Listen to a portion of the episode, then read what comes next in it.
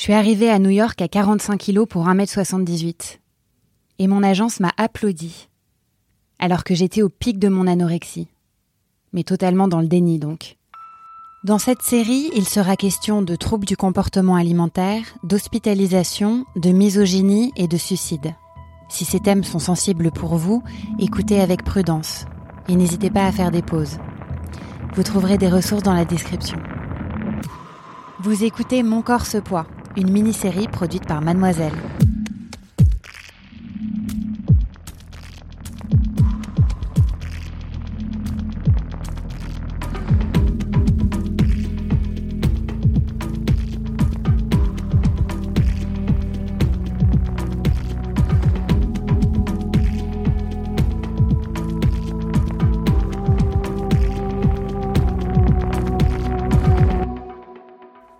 Épisode 2 Le poids de l'emprise. Toutes les jeunes filles qui m'entouraient étaient aussi maigres que moi. Je me suis même inquiétée pour l'une d'elles, tellement pâle qu'elle virait au vert. Mais je me suis jamais dit que je pouvais lui ressembler. Ni quand une designer m'a demandé de m'épiler les bras, ou quand les médias m'ont appelé le Yeti des podiums, ou encore lorsqu'on nous annonçait en backstage que les journalistes arrivaient et que, pour faire bonne figure, les filles se ruaient sur le buffet pour manger des brownies devant les caméras. Une fois que la presse était partie, elle faisait toute la queue devant les toilettes. Ou encore lorsqu'une de mes copines mannequins est revenue plus tôt de son défilé. Parce que les pompiers ont dû l'évacuer après qu'une fille est morte d'une crise cardiaque. À 19 ans. On est toutes tombées dans les pommes. Ça m'est arrivé à cette même Fashion Week. Et mon agent m'a donné un petit bout de poulet avant de gueuler sur mes colocs parce qu'elles cachaient des M&M's dans leur tiroir à culottes. Oui, il détenait cette information. Pendant un shooting, j'ai craqué. J'avais faim, d'humanité et de bouffe. J'en pouvais plus qu'on me repasse à même la peau et qu'on me pousse dans le dos au lieu de m'appeler par mon prénom, qu'on me fasse poser à poil en hiver et qu'on me dise que c'est normal parce que je ne suis qu'un mannequin. L'assistante du photographe sur ce fameux shooting avait été mannequin elle aussi. Et elle pouvait plus avoir d'enfants. J'ai décidé d'arrêter. Je me suis mise à manger et j'ai plus pu m'arrêter comme un moyen de protection. Mon corps a décidé de me sauver. Les buffets sont pentagruéliques sur les shootings, comme pour vous montrer tout ce qu'on vous interdit de manger. Alors la boulimie a remplacé l'anorexie. Mais les laxatifs ont arrêté de faire effet. Et la honte a remplacé le sentiment de pouvoir. Je me sentais invincible quand j'étais maigre. J'étais prise à tous les chauds, je contrôlais mon corps et donc ma vie. Enfin, c'est ce que je pensais. Le milieu dans lequel je baignais valorisait sans cesse mon physique malade, qui définissait ma réussite et même mon identité. Je correspondais en tout point à l'idéal féminin prôné par notre société, alors que j'allais finir à l'hôpital. Mais alors, d'où vient cette pression d'amaigrissement, de disparition du corps féminin? Alors, c'est vraiment multifactoriel. La docteure Amandine Turc du CHU de Rouen. Il y a plein de choses, plein d'études euh, à l'heure actuelle qui sont à la fois, il y a la génétique, ça c'est indéniable aujourd'hui qu'on voit qu'il y a une, hérédité qu'on ne peut pas euh, dénier de l'anorexie. Si on a des parents qui sont anorexiques, on a beaucoup plus de chances de développer une anorexie, ça on le sait. Euh, il faut aussi un environnement.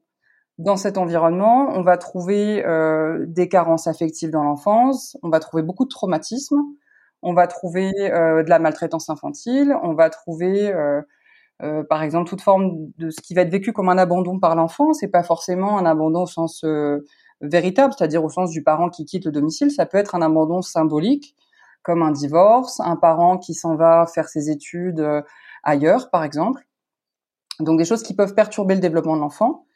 Et puis on va trouver les facteurs périnataux aussi, donc des soucis pendant la grossesse, des soucis après la grossesse, les dépressions du postpartum chez les mamans qui sont très fréquents aussi. Moi, je cherche systématiquement ça qui génèrent des troubles de l'attachement entre l'enfant et la maman et qui vont se rejouer à l'adolescence, ces troubles de l'attachement. Donc il y a plein de facteurs à la fois euh, environnementaux, autour de la grossesse, autour de la naissance, autour du développement de l'enfant. Hein. c'est des petites filles par exemple qui vont présenter euh, des traits euh, perfectionnistes, obsessionnels, un peu rigides, qui n'aiment pas échouer, qui ont du mal à tisser des liens avec le groupe de pères. Ça aussi c'est un facteur spécifique qui peut précipiter et maintenir l'anorexie.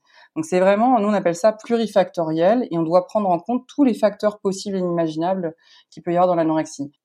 Alors on dit qu'il y, a deux pics d'apparition. En général, le premier c'est 13 ans, c'est l'âge moyen du début des règles. Souvent, ce sont des jeunes filles qui vont vivre très mal, ce qu'on appelle nous euh, les premières menstruations, euh, euh, qui vont être perçues comme dangereuses pour la jeune fille. C'est associé à une transformation du corps, une transformation du regard que les adultes vont avoir sur cette jeune fille, qui elle n'est pas forcément mature sur le plan psychique ou affectif, et puis ce corps, lui, renvoie quelque chose qu'elle ne maîtrise pas.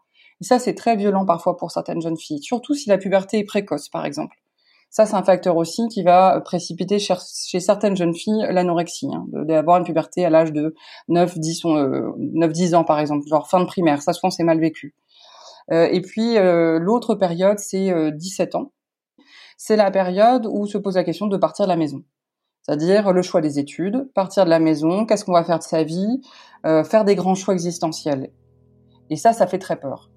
On sait que dans les facteurs euh, qui sont, euh, on va dire, favorisants de l'anorexie mentale, on trouve des personnes qui ont du mal avec le changement, des, jeunes filles qui ont du mal avec le changement dans l'environnement, le changement dans les relations sociales, euh, le changement euh, dans la question de l'autonomie, c'est-à-dire que tout d'un coup, on a des habitudes et puis il va falloir prendre un peu plus de responsabilité, ça c'est très compliqué.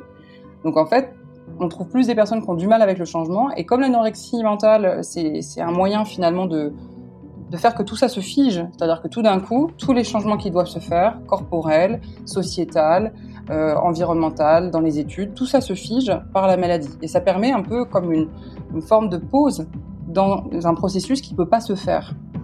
Il y avait une phrase, euh, je, crois que c'est Hilbruch qui disait ça, elle disait, euh, euh les jeunes filles anorexiques font de leur corps ce qu'elles ne peuvent faire de leur vie, c'est-à-dire contrôler. Et je trouve cette phrase hyper juste, une phrase qui date des années 60. Et nous, on voit vraiment ces jeunes filles qui contrôlent leur corps comme un moyen de contrôler tout le reste de leur vie. Vous avez écouté le deuxième épisode de Mon corps se poids. S'il vous a plu, n'hésitez pas à mettre 5 étoiles sur Apple Podcast et à en parler autour de vous. Pour en savoir plus sur les troubles du comportement alimentaire, rendez-vous dans la description des épisodes. Je suis Victoire Doxer, autrice de ce podcast et du livre Jamais assez maigre aux éditions Les Arènes.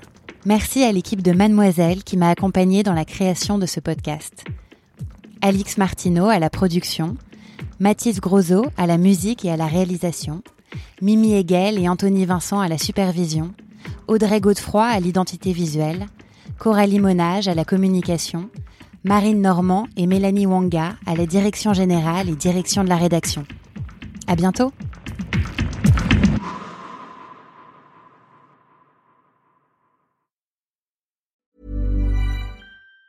Planning for your next trip? Elevate your travel style with Quince. Quince has all the jet setting essentials you'll want for your next getaway, like European linen, premium luggage options, buttery soft Italian leather bags, and so much more. And it's all priced at 50 to 80% less than similar brands. Plus, Quince only works with factories that use safe and ethical manufacturing practices. Pack your bags with high-quality essentials you'll be wearing for vacations to come with Quince. Go to quince.com slash trip for free shipping and 365-day returns.